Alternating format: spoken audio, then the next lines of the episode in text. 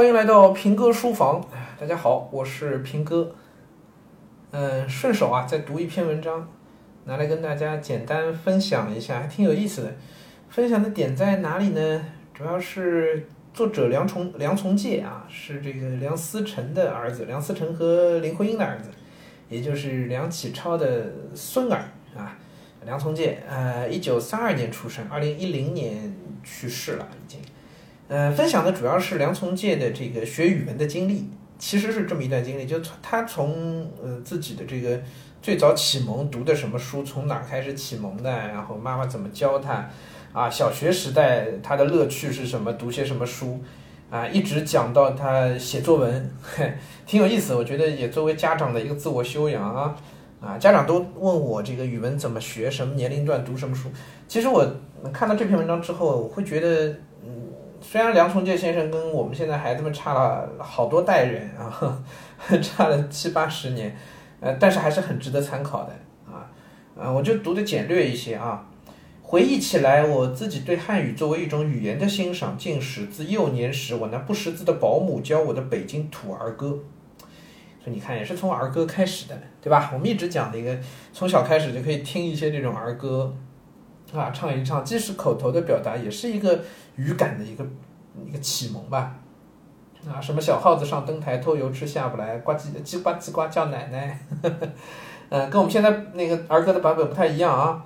我们家现在天天在放这个小老鼠上灯台啊，我们家女儿听的这个就蹦蹦在那儿跳。啊，什么上咕噜台下咕噜台，张家妈妈倒茶来，茶也香酒也香，十八个骆驼驮衣裳啊，还有槐槐槐树槐槐树底下搭戏台，人家的姑娘都来了，就是俺们家的姑娘还不来，等等啊，他还记得几首啊，至今我还能倒背如流，而且还传给了我的女儿。如果说幼儿也会被语言的魅力征服的话，我在近七十年前就被这些数百年传唱于民间，而今却几乎失传的民谣，对事物传神的描述以及他们的韵律，特别是其幽默感征服了。啊，梁从诫自己回忆啊，七十岁的时候写的文章啊，他的回忆是，呃，儿时的儿歌啊。接着稍大一些了，启蒙我欣赏中国文字的老师是我的父母啊，梁思成、林徽因啊，这都是。大家呀，梁思成是建筑学家，对吧？林徽因的文学造诣也是很深的，尤其是我的母亲，对，就林徽因。我记得最清楚的一件事，是在我六七岁的时候，母亲怎样把《战国策》中“唐居不辱使命”一篇交给我和姐姐。所以你看啊，梁从诫的中文底子啊，是六七岁刚刚启蒙的时候打下的古文底子，对不对？啊，这个我前两天的直播课里刚在说这个事儿啊，昨天的直播课里刚在说这个事情啊。当时抗战刚刚开始，我们一家逃难到昆明，为躲避日本飞机轰炸，住在城郊啊，这个不去讲了。啊，我刚上小学二年级，识字不多，母亲是通过朗读来教的。哎，就那个那段话呢，是呃，若是必怒，服侍二人，留学五步，天下缟素，今日是也。嗯，我也背过，我是在初中时候学的这个文章，应该啊，《战国策》里的唐居不辱使命。哎，说母亲读到这个话的时候，激越昂扬的声调和随后秦王色饶长跪而谢之曰：“啊，秦王色挠啊，长跪而谢之曰：先生作何至于此？寡人欲以时的声调和表情，我至今不忘。这大概是我学习欣赏古文的开端啊。所以古文的启蒙啊，稍微早一些，问题是不大的，对吧？人家呃，梁从诫大概就六七岁的时候，直接就从古文启蒙。但我们现在呢，有现实条件的限制。因为大家先得要学好现代汉语啊，才才能回去学古文。你直接底子在古文上的话呢，你现 时间可能就安排不过来啊。所以如果嗯听我们这节目的有家有家长是孩子年龄比较小啊，我觉得其实你不妨大概四五岁一启蒙，直接就先用古文启蒙啊。我们在评说书法里讲到过，就是四五岁写字启蒙是可以直接用毛笔启蒙的。好来啊！此后我们家又迁到了四川宜宾一个更偏僻的小镇李庄。父亲开始教我背唐诗和左传。啊，你看这个是典型的一个传统中式家庭啊，就对孩子的启蒙啊，其实不是从唐诗开始的。啊，说的不好听呢，就我们知道那个《红楼梦》里贾宝玉就是这样。呃，贾政会觉得，呃，唐诗这个都是闲书啊，都闲书，所以正儿八经的它是历史啊。先是《战国策》嘛，《战国策》的哎启蒙也是不错的，接着到《左传》，啊，也是精选的篇目了，对吧？《战国策》不是读全文啊，也是精选篇目。好，接着呢就开始来了一些诗啊，“剑外忽传收蓟北，初闻涕泪满衣裳。可怜小儿女，未解忆长安”等等。啊，再接着小学时代，我的乐趣在读各种课外书啊。小学时期读课外书啊，跟我们现在也是类似啊，但他那个课外书啊，显然水平比我们现在要高。显然的啊，他小学读的是什么呢？《西游记》《水浒》《说岳传》，老舍的小陈的生日，张天翼的《兔兔大王》等等。战时后方很难得到适合的儿童适合儿童读的书，我当时是抓到什么读什么，但不爱读三国，《红楼梦》更是连瞄都不瞄啊！这孩子的成长特性跟我们现在差不多的，对吧？让一个小学生读《红楼梦》，确实谁都读不下来啊。三国呢，他不喜欢啊，可能是因为没听过平哥讲的三国，但是他喜欢西游，喜欢水浒啊，这个就。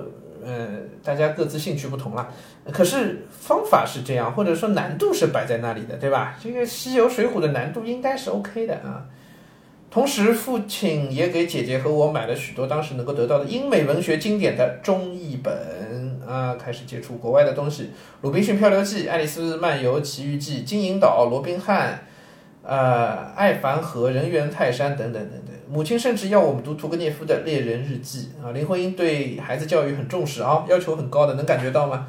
啊，六七岁就读《唐居不辱使命》，然后还要求他读屠格涅夫的《猎人日记》啊。林徽因的审美水平也确实是没有问题的啊。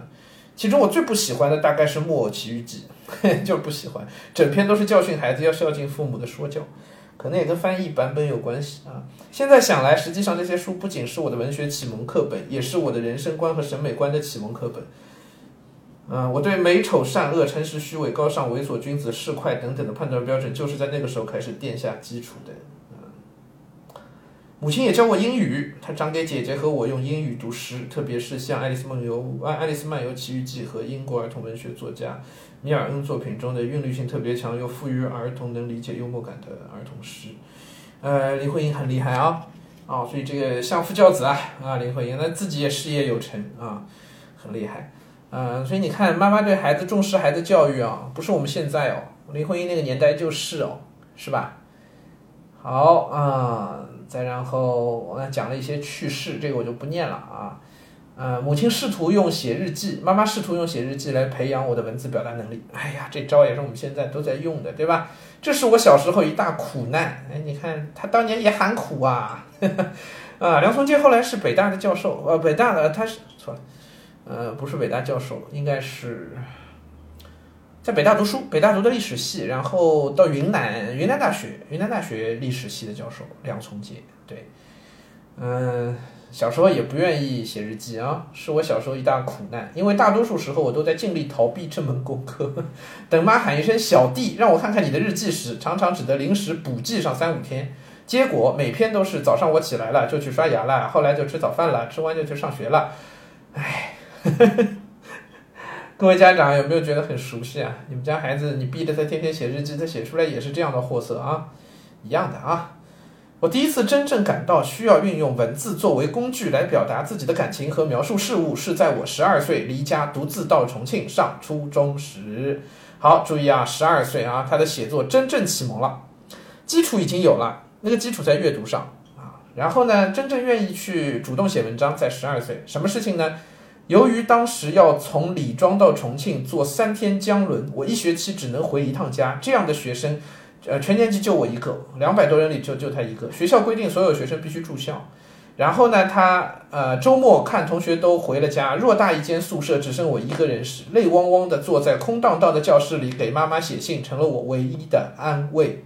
写信啊，写信啊，记不记得我在评说语文第一、第二季里我都讲了这个方法啊？哎，当然，他这个感受是因为想妈妈，所以他给妈妈写。我们现在家长完全可以鼓励孩子们，呃，给明星写，给给偶像写，或者给给朋友写信都可以啊。啊，于是我想尽办法要通过文字让妈妈知道我多么可怜，多么孤独，把我一个人扔在重庆是多么残忍，然后又泪汪汪的盼着读着妈妈充满爱意的回信。这种写作训练可比记录刷牙吃饭的日记有效多了。啊，但是中学课紧了，读的课外书也少多了。OK，我就文章我就读到这里啊，我觉得很有意思啊。他跟梁从诫从小的成长经历，他学语文的这个这一段成长经历，跟我们现在孩子会遇到的情况几乎就是一模一样的，对不对？几乎一模一样啊，应该能给大家一个参考。所以我说这也是家长的自我修养，参考一下，你也知道自己可以怎么做啊。这梁从诫虽然不是那个文学名家吧，但至少人家是北大历史系毕业啊，后来是云大历史系的教授啊，呃，应该是研究世界史的那大学者啊，对吧？人家是这样启蒙的啊。好，仅供参考啊。今天就先讲到这儿吧。